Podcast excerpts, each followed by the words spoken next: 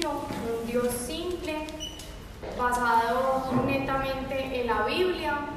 No queremos reemplazar ningún tipo de religiones, somos un grupo completamente abierto a cualquier tipo de denominación eh, cristiana, obviamente, creemos en Jesús, nuestra Biblia, la Biblia es, el pilar de nuestra enseñanza.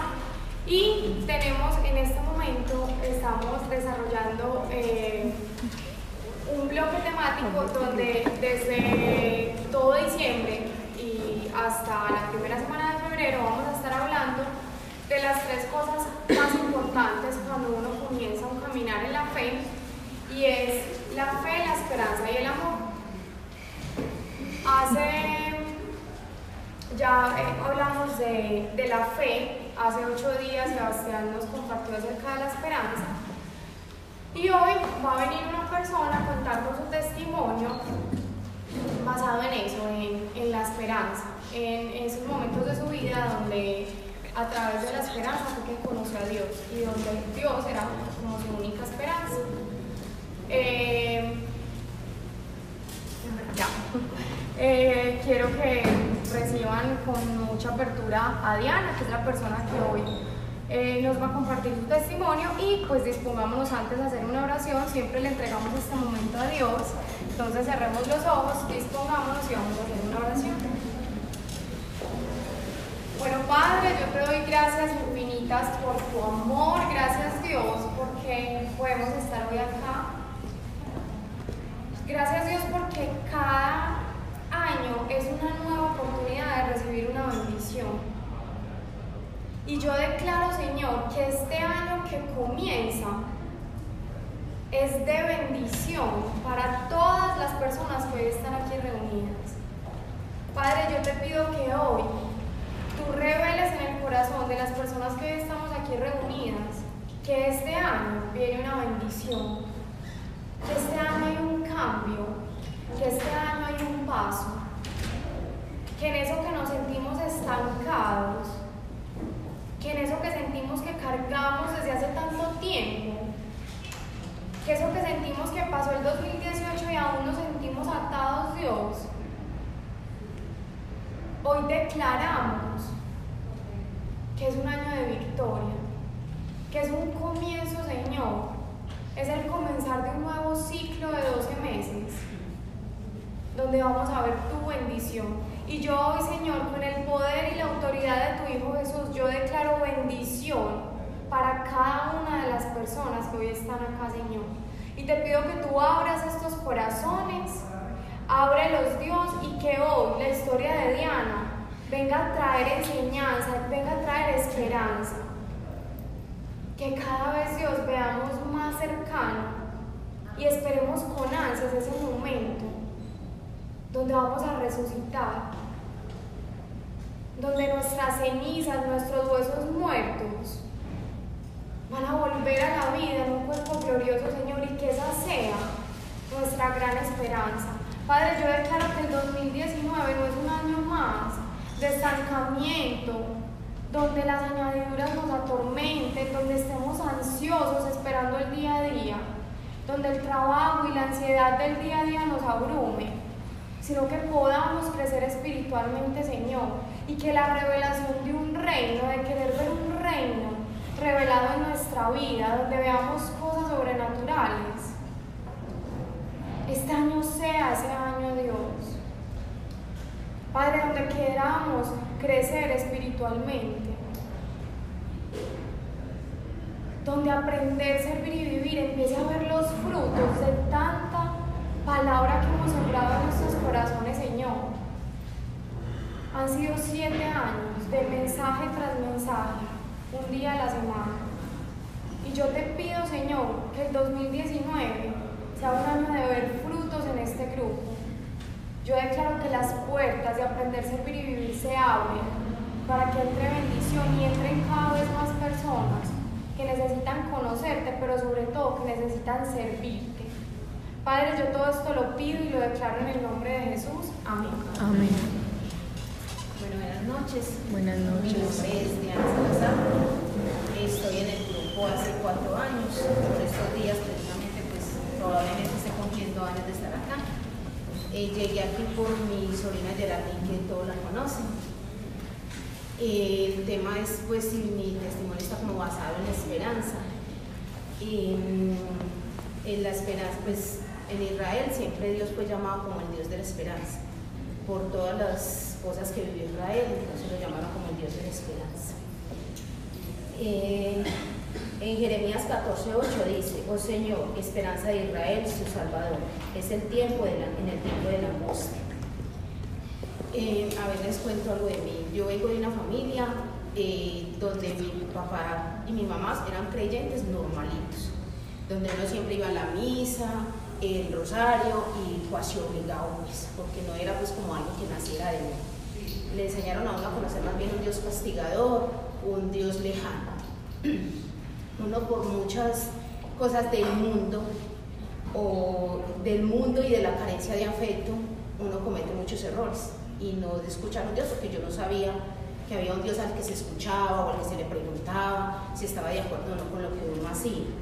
Entonces, por esas carencias de afecto y al ver las amigas y con el novio y no sé qué, eh, caí con el papá de mi hijo, que es alcohólico. todos sabemos que alrededor de una convivencia con un alcohólico surgen muchísimas cosas. Se ve una vida de tristeza, de soledad, de lágrimas, de angustia, y eso es lo que uno vive alrededor con un alcohólico.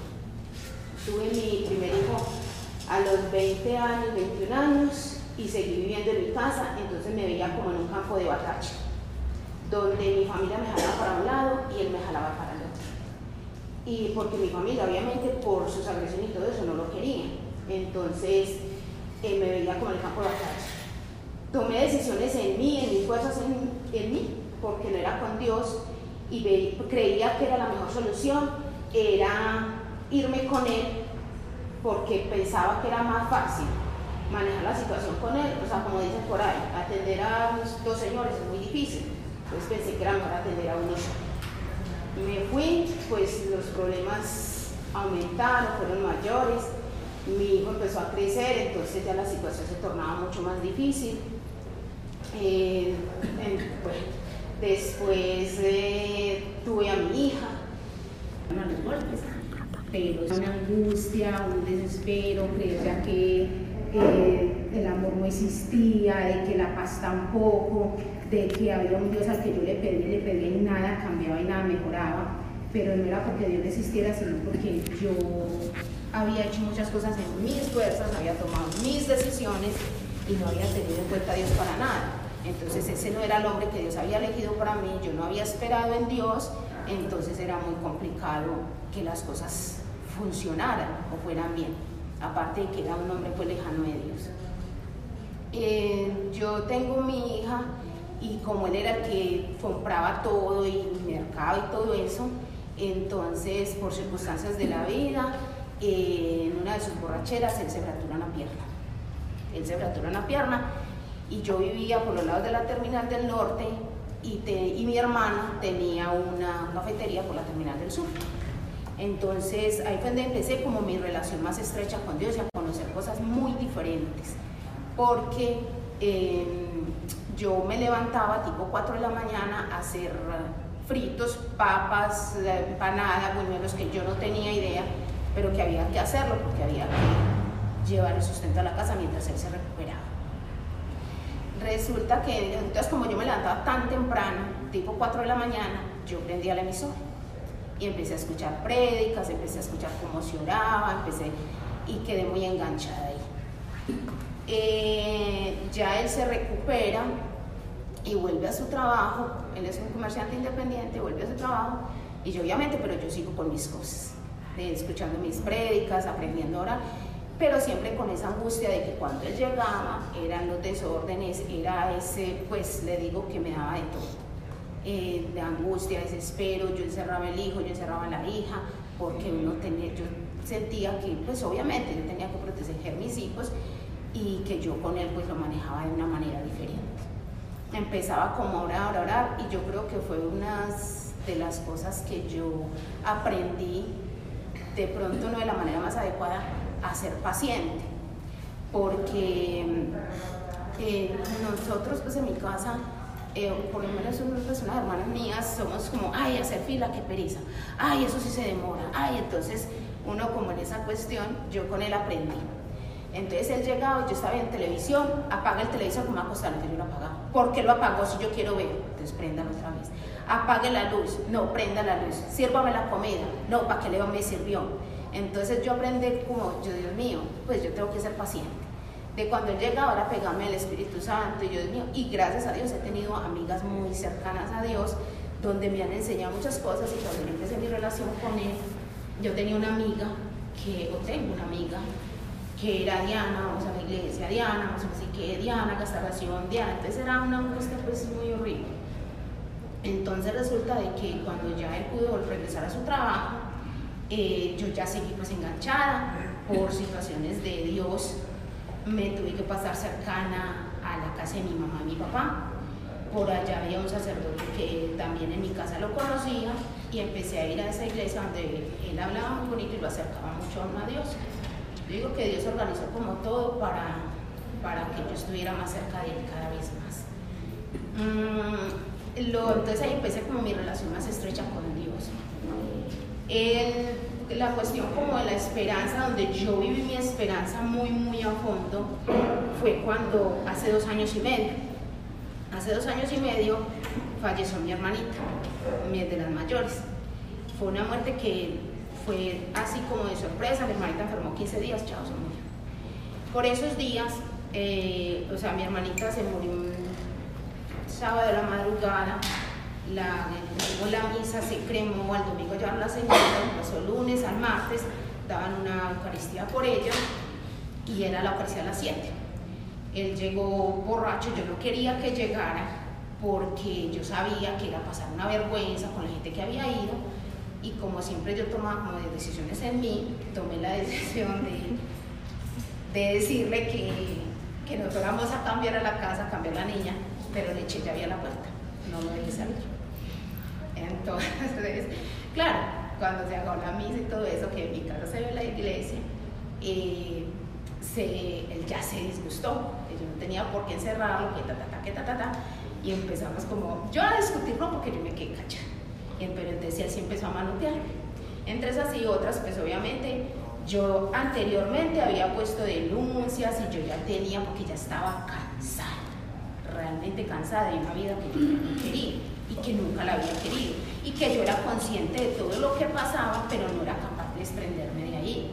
Y que yo de todas maneras decía, pues yo no puedo creer y entender que no tenga que estar con un hombre porque le pague la rienda o porque le compre el mercado.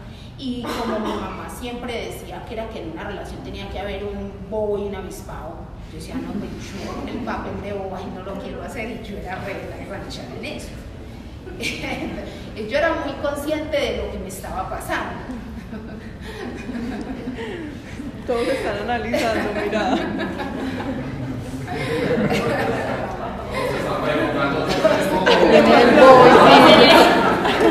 Por allí empezaron a voltearse las caras, Entonces yo era como rebelde en eso, yo decía, no, pues yo no, no, no sirvo para eso. Entonces yo ya había puesto pues como el denuncio y todo esto y me dieron una orden de desalojo y me dieron una orden de protección. Pero cuando yo la hiciera como el Betín, desafortunadamente pues fue en esos días de la muerte de mi hermana, entonces yo dije, pues si yo perdí a mi hermana y la tengo que dejar a costa de lo que sea y no hay reversa para absolutamente nada, pues a esta persona tomaría razón. Entonces resulta que siempre pues obviamente llegó la policía y y yo saqué todos mis papeles y a eso los llevaron y el policía empezó, no, venga, monte el denuncio, venga, monte el denuncio, no sé qué, no sé qué. Y yo dije, pues llegué directamente a la fiscalía y ya me encontré, digamos que con una especie de ángel, un abogado que me dijo que si yo necesitaba un abogado, yo le dije que no. Entonces me dijo que cuál era el caso y yo más o menos le conté, me dijo, no haga eso, mujer, vea, usted no sabe lo que se debe decir. Y yo, no, no, no ya estoy cansada de lo mismo de siempre, oportunidades, oportunidades, no, no, no, no, aquí sí, se, aquí sí les da miedo, aquí, aquí toda la carreta que lo dice. Resulta que yo entré y puse el normal. Las cosas se vinieron a tornar pues como complicadas porque yo no sabía, yo pensé que eso quedaba ahí listo. Eh, cuando empezaron a llamarme de la fiscalía, que no sé qué, y llega a mi casa un investigador de la fiscalía que tenía que hablar con los vecinos, que tenía que hablar con mi hijo, que tenía que hablar conmigo, que no sé qué. Yo le dije, pero venga, ¿eso como para qué? Entonces me dijo, lo que pasa es que estamos recogiendo pruebas de lo que sucedió. Y yo, ah, entonces me dijo, y eso le da a él de 3 a 6 años de cárcel. Pero usted es la que decide.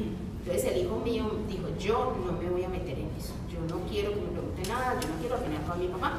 Y por el vínculo de ser hijo, él no está obligado a eso. Entonces yo acudo a mi sobrina Geraldine que es abogada y me cuenta. que vamos a investigar que sí, que probablemente pudiera ir seis años a la cárcel.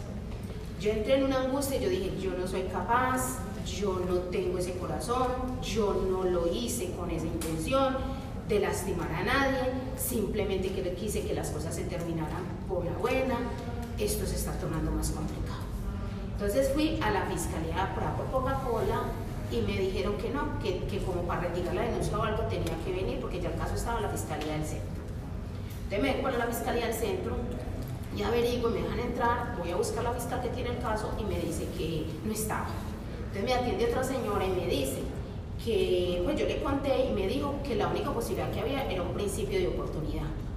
Y que el principio de oportunidad eh, se basaba en hacer varias cosas. Primero, pues que él me pidiera perdón, que hiciera una carta, que sacara una publicidad donde eh, alusiva a la no agresión a la mujer, un video, bueno, una cantidad de cosas.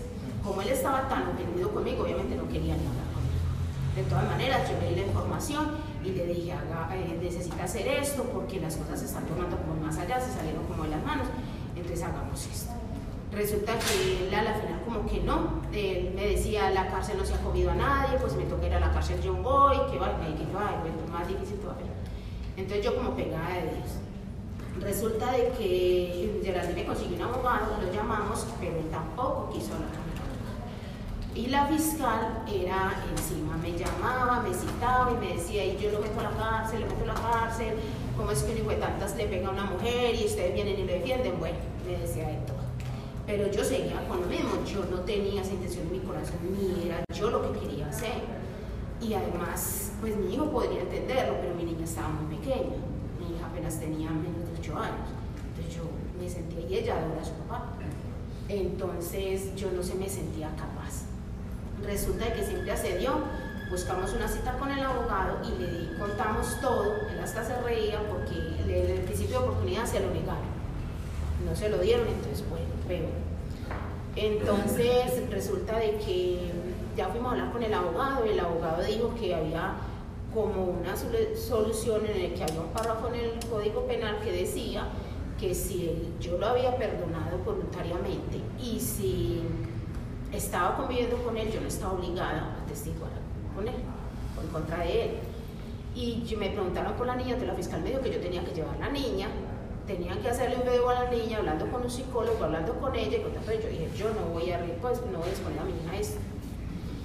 Y bueno, entonces resulta de que fuimos, el abogado habló con nosotros, nos expuso la situación, yo le dije quién era la fiscal, él dijo que la conocía, que era muy feminista y que era muy cerrada y que si ella decía que lo mandaba a la cárcel, lo mandaba a la cárcel.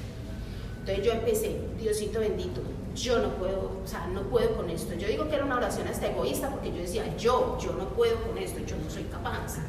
Y yo sé que si él cae a la cárcel, él no va a querer volver a verme ni en visita ni en nada. Y la intención no era como ir a hacerle visita con ni nada, sino apoyarlo en ese momento. como apoyar, pero yo sabía que él no me iba a recibir. Yo creo que fue la oración que más le hice a Dios con el corazón desnudo yo le decía, no puede ser, no puede ser, Diosito, por favor, por favor, sácame esto. Y realmente era mi única esperanza. Ya no había nada más sino Dios por delante. Y yo le decía, Diosito, Diosito. Y yo encontré un versículo en la Biblia que decía así, en Marcos 13:11. Y cuando os lleven o os entreguen, no os angustiéis por lo que habréis de decir de sí lo que os sea inspirado en aquella hora, pues no hablaréis vosotros sino el Espíritu Santo. Entonces yo dije, Diosito, tú me dijiste, tú me dijiste en la Biblia que no hablaría yo sino el Espíritu Santo y en esa jueza y en esa fiscal, Diosito. Vean, yo vivo en Buenos Aires y yo tenía que bajar pues, a las audiencias al alpujar. Les digo que poquito me falta para bajar de rodillas. Yo oraba, yo me bajaba cantando, yo y yo, Diosito, Diosito, Diosito, tú estás ahí, tú me vas a ayudar, yo sé, yo sé, yo, tú conoces mi corazón y tú sabes que no fue mi intención pero yo no puedo, pues no soy capaz de seguir como mi vida normal, ese tipo en la calle, la parte que no había pues ni golpe ni nada de eso, entonces yo dije, no, yo no soy capaz con eso. Obviamente cuando yo bajaba, él era por su lado y por el mío, me daba hasta risa porque pues no me quería ni pintar. Después de eso, entonces obviamente eh, fuimos como a la primera audiencia con el abogado que ya me habían conseguido y, y, se presenta pues ya la fiscal sabía ellos conocen entre ellos entonces ya la fiscal dijo hmm, usted y bueno, y se saludaron. Ese día ella trató de comer, pues de mediar con ella y le dijo que no, y que no, y que no negociaba, que no negociaba, pero que él iba para la cárcel. Y yo, Diosito bendito. Bueno, nos dieron la audiencia para después, que era la última y la definitiva. Ese día fuimos y, y efectivamente, pues ya las cosas entre ellos ya estaban más suavecitas. Y les digo, les cuento la verdad. Este abogado entró, entramos, nos sentamos, eh, yo estaba con él él se presentó, dijo su nombre, dijo su número de cédula, su tarjeta profesional, nos presentamos todos. Se habló ahí y que usted volvió con él, sí, fue prácticamente lo que dije. La jueza dijo, no, esto se queda así, pues lo que realmente como la justicia o la ley le conviene es que los hogares se conformen de todo y eso se archiva. Yo le di inmensamente gracias a Dios, porque yo creo que Dios obra en uno grandemente, grandemente. Y ese día me cuenta que Dios sí me escucha a uno, eh, puede que Dios escuche la oración de uno o, mi oración. Y yo creo que Dios ya sabía cuál se iba a definir todo, que a lo mejor hasta de mí se reía. Pero Dios obra grandemente en nosotros. Em, hace dos años y medio estoy sola, vivo solo con mis hijos. Le digo de que Dios me ha dado una paz gigante. a pesar de haber tenido mis dos hijos con un alcohólico, es mi mayor tesoro. Me he sentido respaldada por mi familia tremendamente. Dios me ha bendecido a través de mi familia lo que no se imagina. Eh, no me hace falta absolutamente nada. Mi hijo estudia, trabaja y trabaja solamente para sus estudios, o sea que yo los tengo a cargo a los dos. Él me ayuda, pero definitivamente mi familia ha sido lo más importante. He pasado con mi familia los mejores momentos de mi vida, que no los cambiaría por absolutamente nada. Em, querer tener otra relación, otra oportunidad, de pronto sí, pero tampoco es algo que me angustie, que me atormente porque no la tenga. Estoy tranquila, si en Dios se da muy bueno y si Dios quiere restaurar a ese hombre también le prometí el día que se fue a Dios que lloraría todos los días por él. Y eso lo hago, todos los días. Mis hijos son maravillosos. Vivo en una paz tremenda. Me acuesto cuando yo pensé que no existía la paz y la tranquilidad. Me acuesto porque mi hijo madruga mucho, entonces mi hijo tiene una moto que no la usa sino para trabajar y regresa a la casa y ya. Nosotros tipo 9 de la noche, entonces estamos acostaditos en una paz tremenda. Entonces ese es mi testimonio de, la esperanza que Dios me dio y que era lo único que podía resolver esa situación. Que era lo único que podía resolver esa situación porque no había otra manera. Y ver y sentir la presencia de Dios tan grande en ese momento y el respaldo tan inmenso, para mí fue algo que es un capítulo de mi vida que jamás se me va a borrar de mi cabeza. De verdad que eso era lo que les quería contar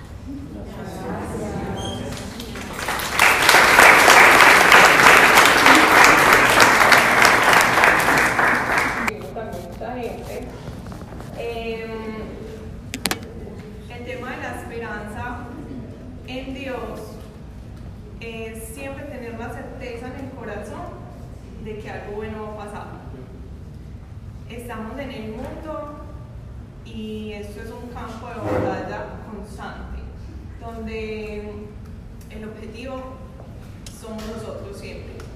Siempre nos quiere destruir, siempre nos quiere desanimar, nos quiere mostrar nuestras debilidades, nuestros defectos, cerrarnos las puertas, hacernos creer inútiles, brutos, malos, pero tenemos a Dios. Y Jesús se murió para que pudiéramos vivir acá bien, a pesar de que íbamos a tener tribulación, vamos a tener tribulación, pero Él venció el mundo. Entonces, el testimonio de Diana eh, es un caso de, de, tener esperanza, de que algo que es demasiado lindo es que Dios no espera personas perfectas, acá nadie es perfecto, sino corazones que se sepan necesitados de Dios. Cuando uno se sabe necesitado de Dios y lo busca, Él va a arreglar la situación, por más que uno haya sido culpable, por más que uno haya metido la pata, por más grave que haya sido la cosa que uno haya hecho o que haya pasado eh, externo a uno, Él lo va a solucionar a favor del creyente. Es uno de los regalos de Jesús por lo que se murió en la cruz, para que nosotros acá tengamos la certeza de que Él va a solucionar nuestros problemas. ¿Qué pasa? No es nuestro tiempo, no es nuestra forma, en su forma y en su tiempo, que es lo que nos desespera a nosotros, ¿cierto? Porque estamos en un mundo inmediatista, pero la esperanza es esperar con gozo y con paz a que Dios haga su voluntad, que es buena, agradable y perfecta para nosotros. Para nosotros poder esperar en Dios, necesitamos conocer las promesas que Él nos tiene, que nos dejó escritas en su palabra. Porque cuando yo estoy esperando en Dios, pero no sé qué estoy esperando, pues me frustro, eh, me puedo enojar con Dios, porque como no lo conocemos, entonces estamos esperando algo que muy probablemente no va a ser. Eh,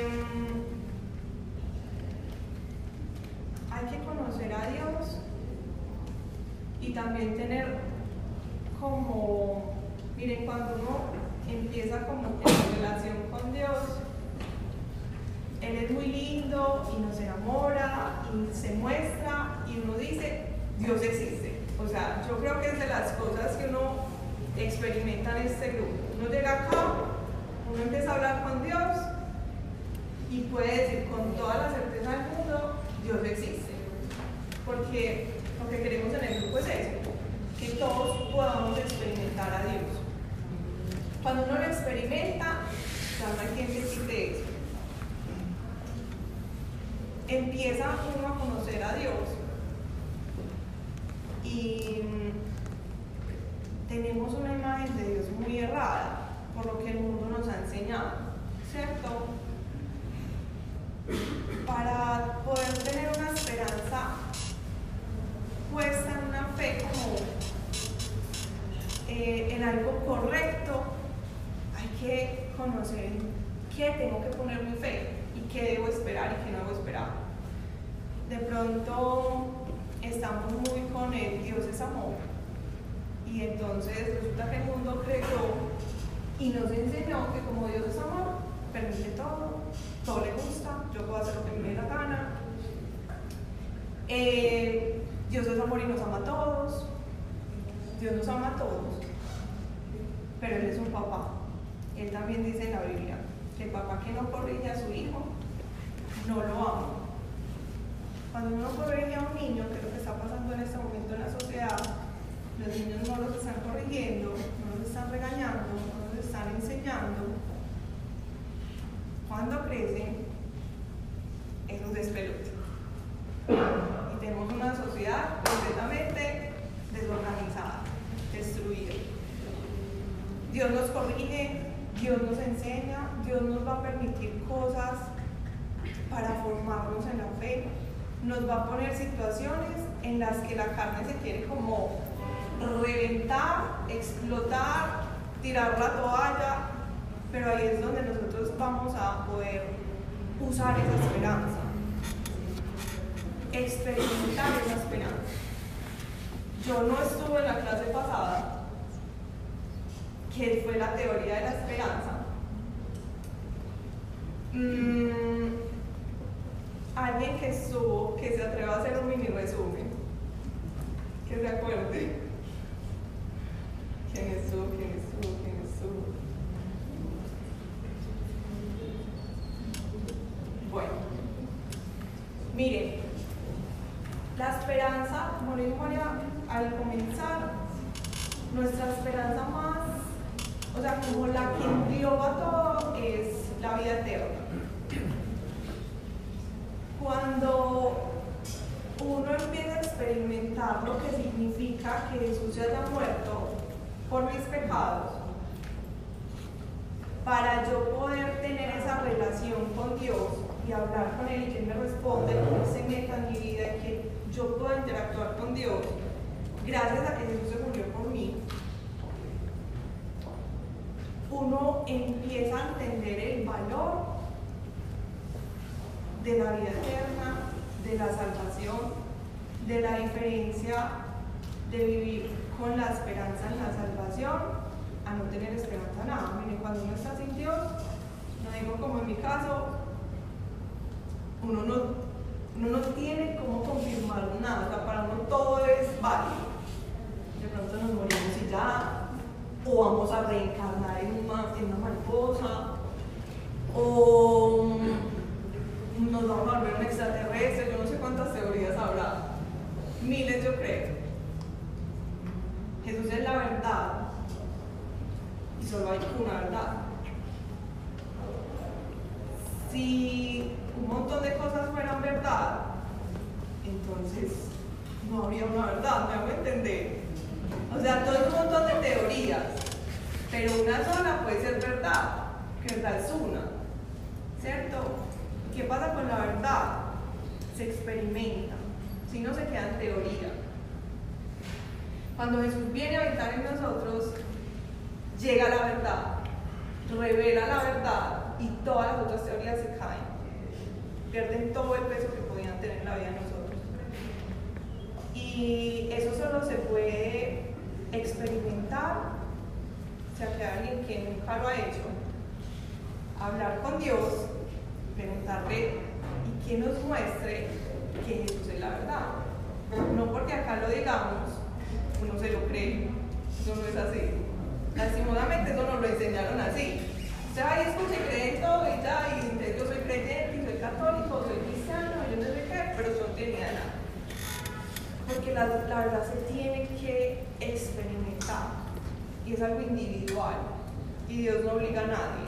Si tú nunca te das la oportunidad de ir a hablar con Él y decirle, yo quiero saber si Jesús es la verdad, muéstreme. Nunca vas a poder poner la esperanza en la vida eterna. Te vas a quedar enfocado en esto. Y esto es maluco. Todo el día a día. Eso es una lucha, eso es una cosa, problemas y cosas. Y llega a Dios cuando uno pone la fe en Jesús y empieza a darle sentido a esto. Y ya la vida no se, vuelve, no se queda en esto. Ya la vida va avanzando, uno ya va viendo las cosas como diferentes, uno ya va viéndose diferente, viendo al otro diferente. Dios le empieza a mostrar a uno para qué está acá, por qué está acá. Y que sí, que es lo más de todo. Lo que sí que es increíble. Pero Dios le va mostrando esas cosas en la medida en que uno se va acercando a Él y la esperanza va a ir creciendo. En este momento las personas que tienen una situación difícil, hagan lo que hizo Diana.